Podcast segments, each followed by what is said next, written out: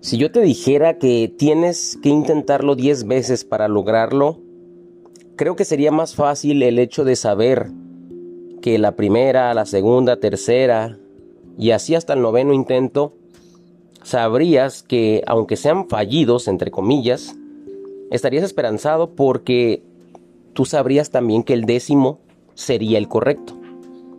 Lo malo es que cuando nosotros intentamos algo no sabemos cuántos intentos nos vaya a tomar.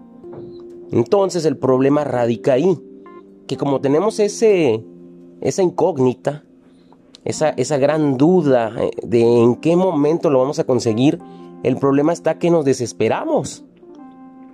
Y me ha pasado muchas veces porque nos empezamos a preguntar cuántas veces más lo tengo que intentar para que por fin salga como yo deseo. Y aquí también radica un punto muy importante que las cosas no siempre son como nosotros queremos, pero sí como más necesitamos que ocurran. Y aquí también algo que quiero complementar es el para qué y no el por qué. Solemos preguntarnos por qué no me salió en este intento si me esforcé mucho. Más bien aquí la pregunta debería ser ¿para qué me ocurrió? Es decir, si no me salió, ¿para qué me está ocurriendo?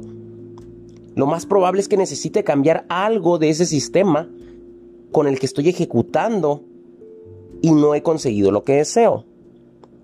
Entonces, aquí es lo mismo que te decía al inicio. Si yo te dijera que vas a fallar nueve veces y en el décimo va a ser el, acertado, creo que sería más fácil lidiar con los primeros nueve intentos. Pero, como te repetí hace ratito, lamentablemente no sabemos cuántos intentos nos va a tomar y ahí es donde nos desesperamos. Porque a pesar de esforzarnos, a pesar de echarle ganas, te das cuenta que el esfuerzo y el echarle ganas no son suficientes. De nada sirve que le eches muchas ganas y que pases horas trabajando si no lo haces de una manera inteligente. ¿Por qué? Porque imagínate que de repente estás repitiendo los mismos errores con los cuales tú no pudiste conseguir eso que deseas. Entonces, de nada te va a servir que le dediques 8 horas al día, 10 horas, a estarte preparando, si te estás preparando en las mismas áreas que te equivocaste. O sea, sin corregir el procedimiento, el sistema que tú estás llevando a cabo. Es por ello que muchas personas, en especial los docentes a los cuales apoyo, me dicen que es su cuarto o quinto intento y no ven resultados, no consiguen, no consiguen lo que desean. Pero aquí también es cuando yo les pregunto si han cambiado algo de lo que hacen, si han modificado su estrategia, si es que la tienen para empezar. Entonces, cuando te empiezas a hacer preguntas acerca de lo que estás haciendo, empiezas definitivamente a encontrar muchas respuestas ante esas preguntas que en un momento no tuvieron respuesta y que pensábamos que solamente esto que, nosotros deseábamos era para unos cuantos afortunados. Pero no, no es así. No es así y te das cuenta que también está al alcance tuyo. Solamente se trata de esas fallas, empezarte a preguntar, ok, ya fallé, ok, eso es un hecho, ya ocurrió. Pero de ahí, ¿qué puedo agarrar para intentar diferente? Entonces, imagínate, es como si tú fueras en un recorrido y te vas por cierto camino y te das cuenta que el camino está muy feo, muchas piedras, baches, árboles. Entonces dime tú si en el siguiente recorrido volverías a buscar ese camino. Lo más prudente sería que buscaras otro que esté en condiciones óptimas. Ok, lo mismo ocurre cuando nosotros intentamos algo. ¿Por qué nos aferramos a irnos por el mismo camino si ya nos dimos cuenta que no funciona? Entonces es ahí cuando volvemos a caer en el victimismo y decimos que esto no funciona, cuando en realidad estás tendiendo a hacer lo mismo.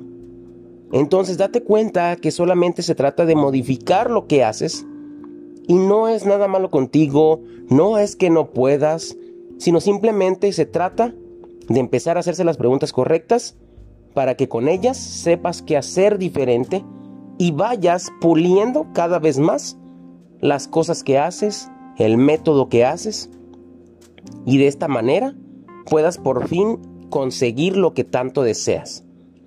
Podrá parecer difícil, a lo mejor porque no estás intentando las cosas correctas de una manera inteligente y no solamente sacrificada. ¿Ok?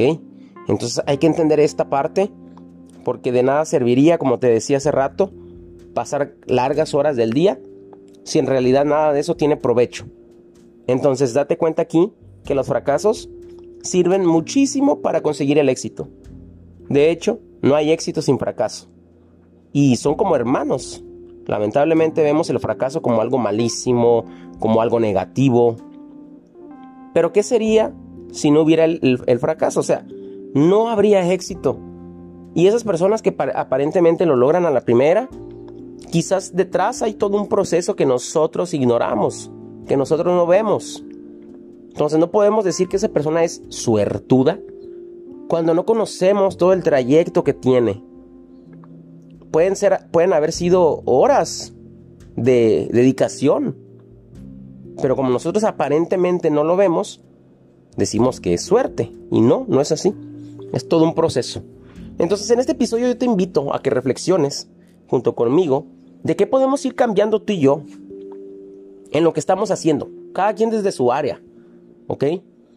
Si ya tienes resultados, ¿qué puedo hacer diferente aún así para mejorarlos?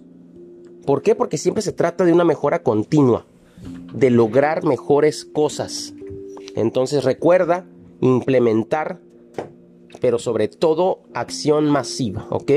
Espero que este episodio te haya servido. Recuerda visitar mis redes sociales, mi Instagram, J. Raúl Nieto Ahí te vas a encontrar un link en donde viene toda la información disponible que te puedo ofrecer, incluso de manera gratuita. Ahí viene.